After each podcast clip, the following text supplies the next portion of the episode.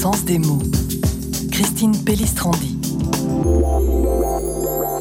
Aujourd'hui, c'est la fête de Sainte Agathe. Je leur souhaite une très bonne fête, et en particulier à l'une d'entre elles, qui est ma fille.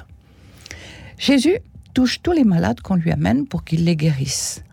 Réfléchissons au mot le plus important de l'évangile de ce jour, le verbe toucher, qui décrit bien le geste de mettre la main sur quelqu'un ou sur quelque chose.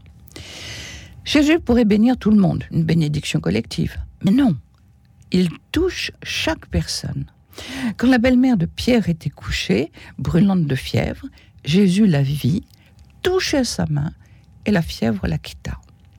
Quand un lépreux ose s'approcher de Jésus alors que sa, maladie le condamnait à marcher tout seul, il demande à Jésus de le purifier et Jésus étend la main sur son corps, sur ses plaies, pour les toucher. En touchant ainsi le lépreux, Jésus accepte de prendre sur lui la contagion de cette maladie mortelle et d'étendre sur son propre corps les plaies infestées du malheureux qui le supplie. Jésus accomplit alors la parole du serviteur souffrant, décrit par Isaïe. C'étaient nos fautes qu'il portait et nos douleurs dont il était chargé. Mais pourquoi, à l'instant où Jésus le toucha, le lépreux fut-il purifié?